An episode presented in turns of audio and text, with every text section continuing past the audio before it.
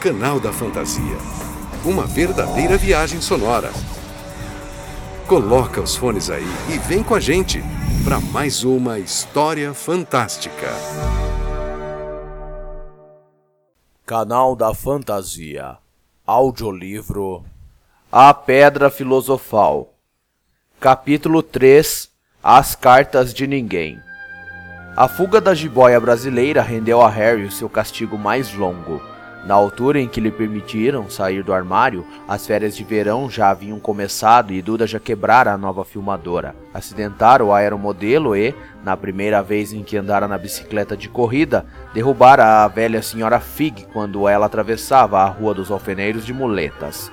Harry ficou contente que as aulas tivessem acabado, mas não conseguia escapar da turma de Duda, que visitava a casa todo dia. Pedro, Dennis, Malcolm e Gordon eram todos grandes e burros, mas como Duda era o maior e o mais burro do bando, era o líder. Os demais ficavam bastante felizes de participar do esporte favorito de Duda, perseguir Harry. Por esta razão, Harry passava a maior parte do tempo possível fora de casa, perambulando e pensando no fim das férias, no qual conseguia vislumbrar um raiozinho de esperança. Quando setembro chegasse, ele iria para a escola secundária e, pela primeira vez na vida, não estaria em companhia de Duda. Duda tinha uma vaga na antiga escola de tio Walter, Smeltens. Pedro ia para lá também. Harry, por outro lado, ia para a escola secundária local, Duda achava muita graça nisso. Eles metem a cabeça dos garotos no vaso sanitário no primeiro dia de escola. Contou ele a Harry. Quer ir lá em cima praticar? Não, obrigado. Respondeu Harry. O coitado do vaso nunca recebeu nada tão horrível quanto a sua cabeça. É capaz de passar mal. E correu antes que Duda conseguisse entender o que dissera. Certo dia de julho, tia Petúnia levou Duda a Londres para comprar o uniforme da Smeltings e deixou Harry com a senhora Fig. A senhora Fig não estava tão ruim quanto de costume. Afinal, fraturara a perna porque tropeçara em um dos gatos e não parecia gostar tanto deles quanto antes. Deixou Harry assistir à televisão e ele deu um pedaço de bolo de chocolate que, pelo gosto, parecia ter muitos anos. Naquela noite, Duda desfilou para a família reunida na sala de estar vestindo o uniforme novo da Smeltings. Os alunos da Smeltings usavam casaca marrom avermelhada, calções cor de laranja e chapéus de palha. Carregavam também bengalas nodosas, que usavam para bater uns nos outros quando os professores não estavam olhando. Isso era considerado um bom treinamento para o futuro. Ao contemplar Duda nos calções laranja novos, tio Walter disse com a voz embargada que aquele era o momento de maior orgulho em sua vida. Tia Petúnia rompeu em lágrimas e disse que não podia acreditar que era o seu Dudinha. Estava tão bonito e adulto. Harry não confiou no que poderia dizer.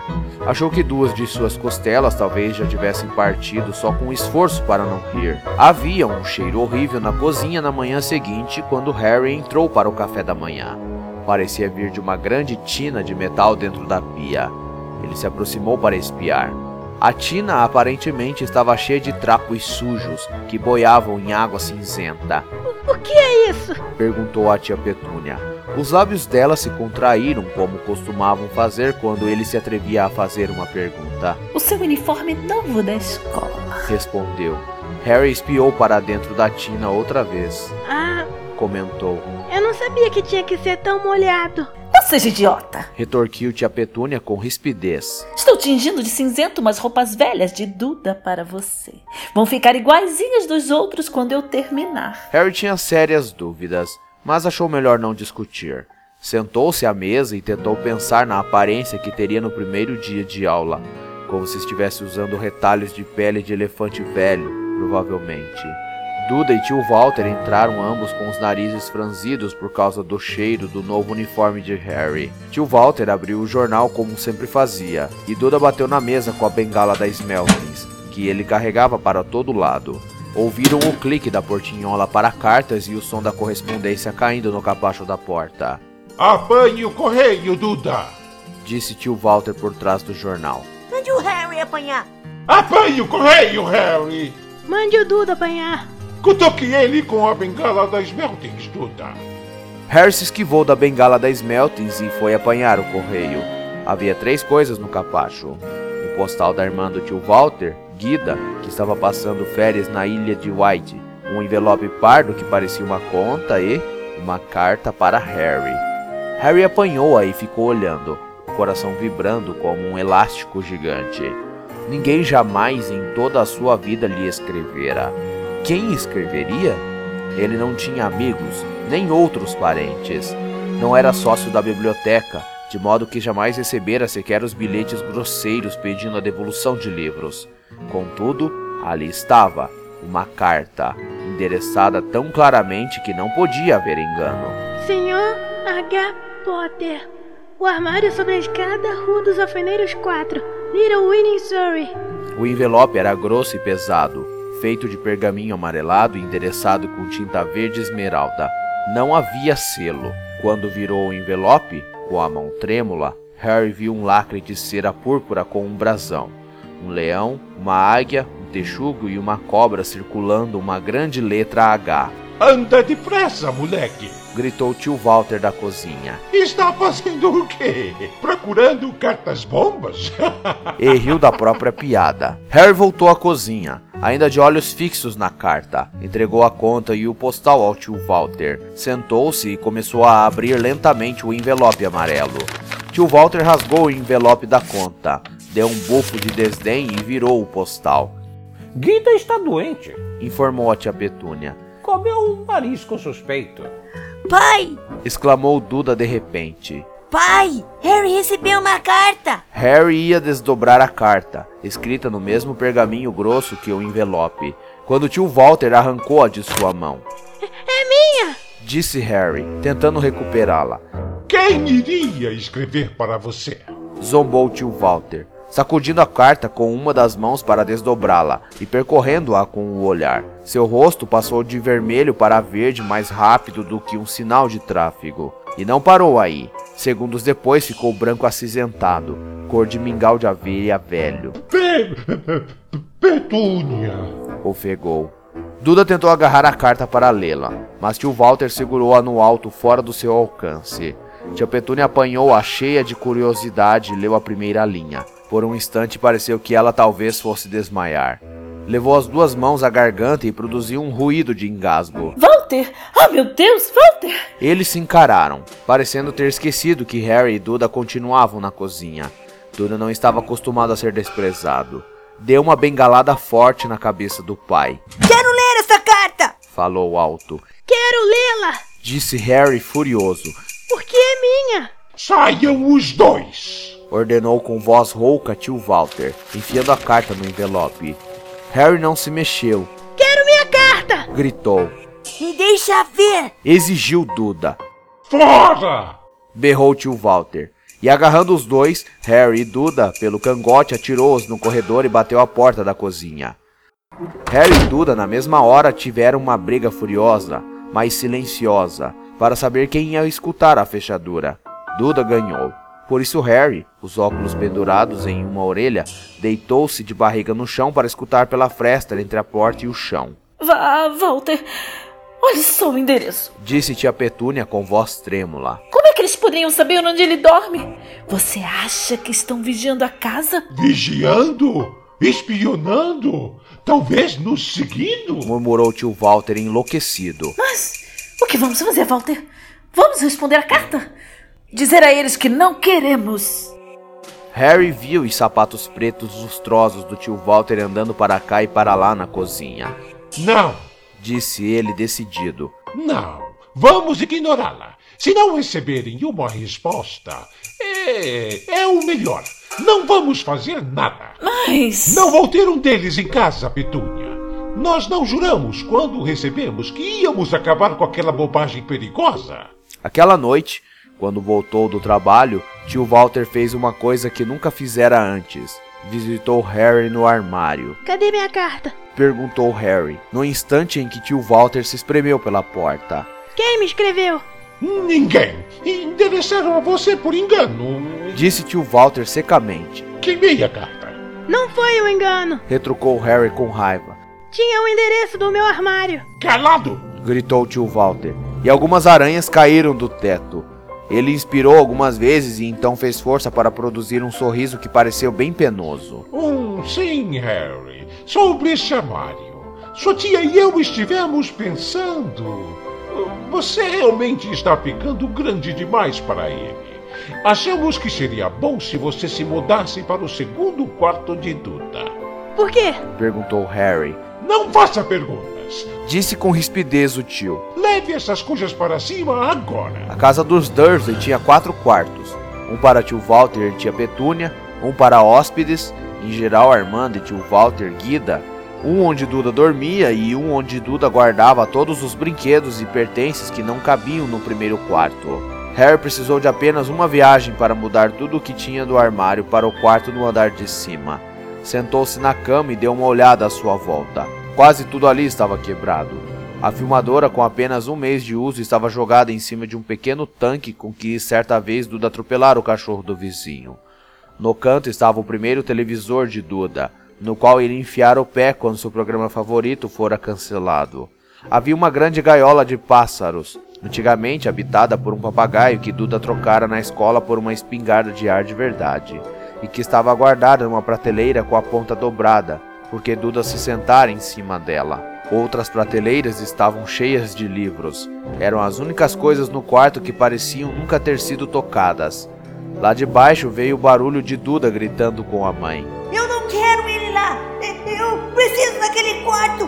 Mande ele sair! Harry suspirou e se esticou na cama. Ontem ele teria dado qualquer coisa para estar ali. Hoje, preferia estar no seu armário com aquela carta a estar ali em cima sem ela. Na manhã seguinte, no café, todos estavam muito quietos. Duda estava em estado de choque, berrara, batera no pai com a bengala, vomitara de propósito, dera pontapés na mãe e atirara sua tartaruga pelo teto da estufa de plantas e nem assim conseguira ao quarto de volta. Harry pensava no dia anterior àquela hora, desejando com amargura que tivesse aberto a carta no hall. Tio Walter e tia Petúnia se entreolhavam, ameaçadores. Quando o correio chegou, tio Walter, que parecia estar tentando ser agradável com Harry, fez Duda ir buscá-lo. Eles o ouviram bater nas coisas do corredor com a bengala da Smeltings.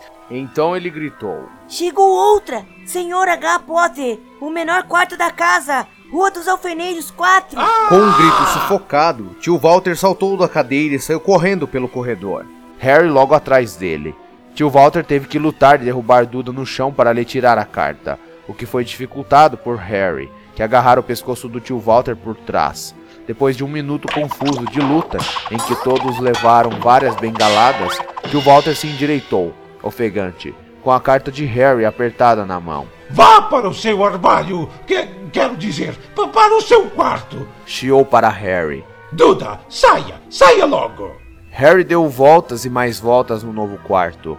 Alguém sabia que ele se mudara do armário e parecia saber que ele não recebera a primeira carta. Isso significava com certeza que ia tentar outra vez?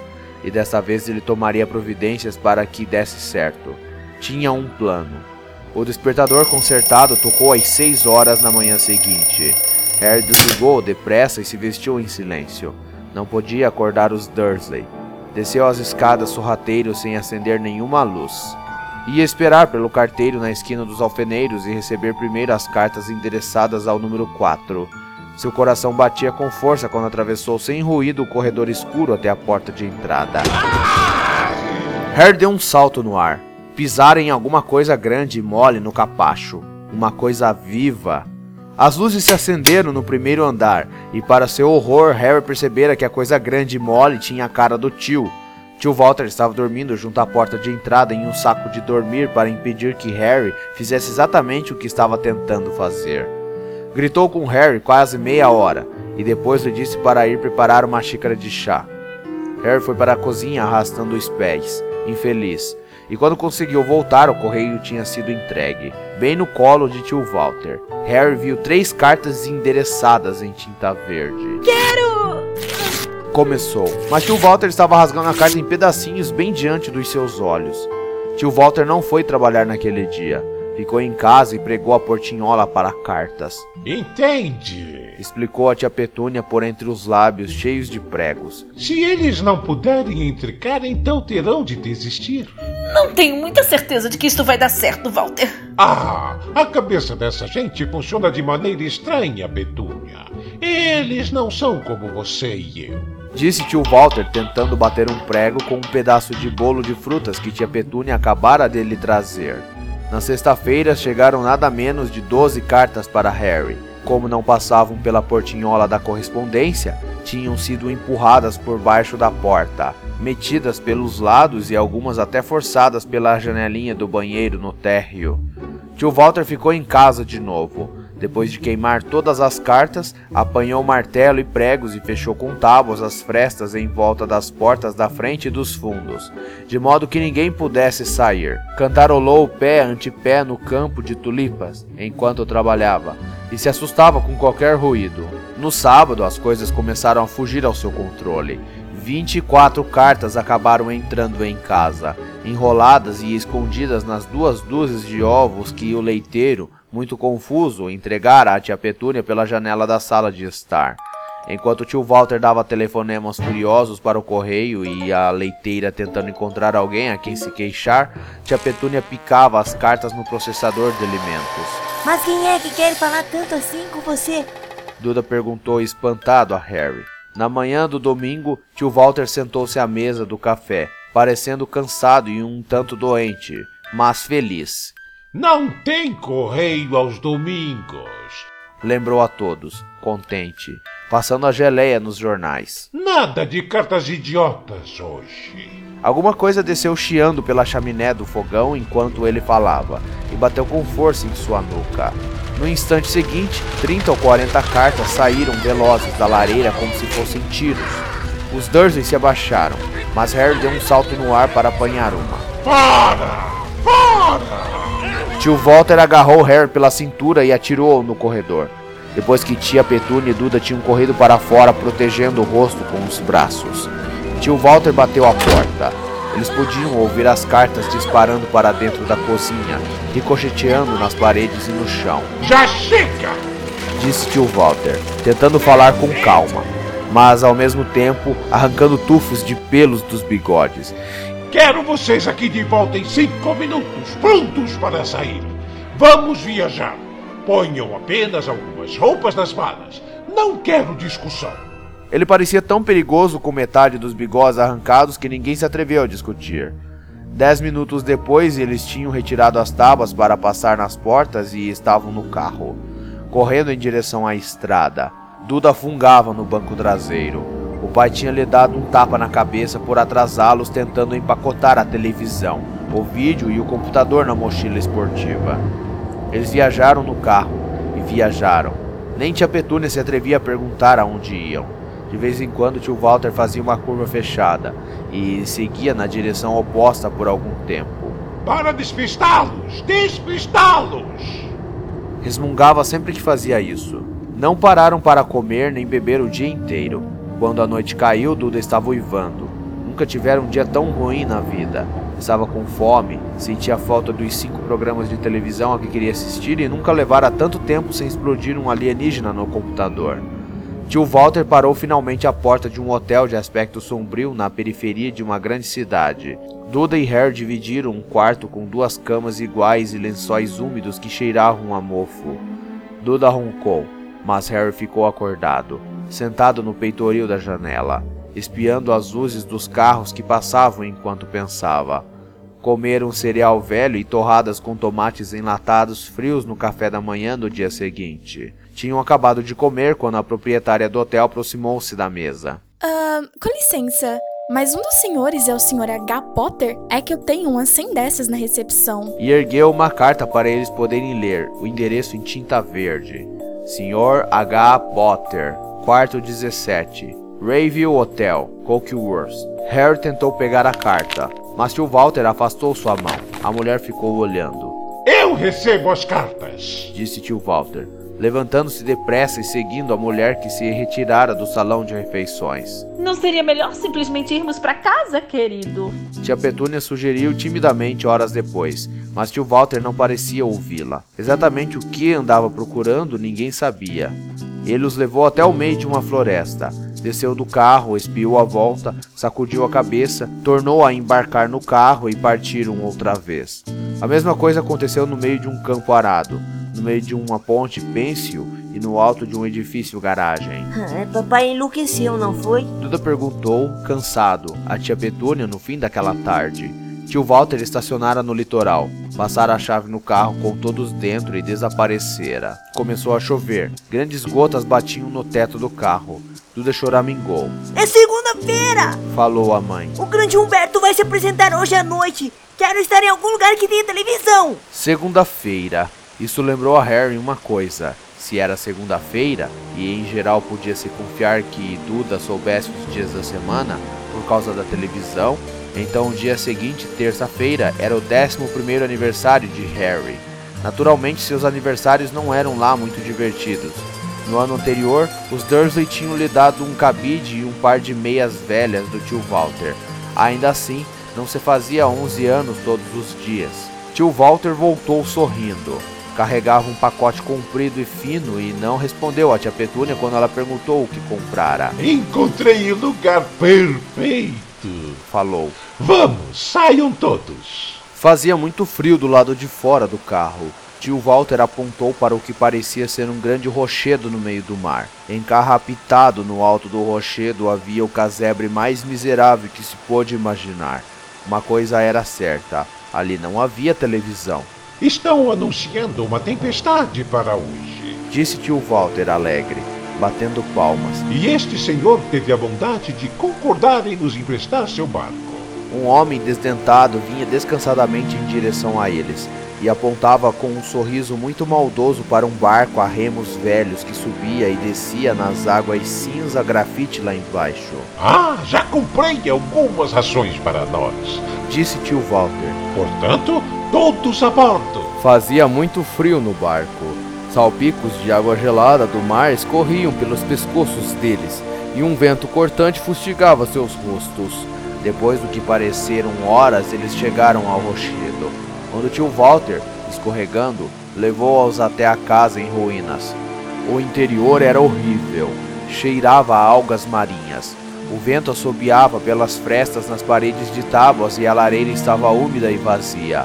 Havia apenas dois quartos. Afinal, as rações de tio Walter eram uma embalagem de cereal para cada um e quatro bananas. Ele tentou acender a lareira, mas a embalagem de cereal apenas fumegou e carbonizou. Aquelas cartas viriam a calhar agora, hein? Disse ele animado. Estava de muito bom humor. Obviamente achava que ninguém teria chance de alcançá-lo ali, durante uma tempestade para entregar cartas. Harry concordava intimamente, embora este pensamento não o animasse nem um pouco. Quando a noite caiu, a tempestade prometida desabou ao redor deles. A espuma das altas ondas chapinhava nas paredes do casebre e um vento ameaçador sacudia as janelas imundas. Tia Petúnia encontrou uns cobertores mofados no segundo quarto e preparou uma cama para Duda no sofá comido pelas traças. Ela e tio Walter foram se deitar na cama cheia de calombos ao lado e deixaram Harry procurar a parte mais macia do soalho e se enrolar no cobertor mais rasgado e ralo. A tempestade rugia cada vez com maior ferocidade à medida que a noite avançava.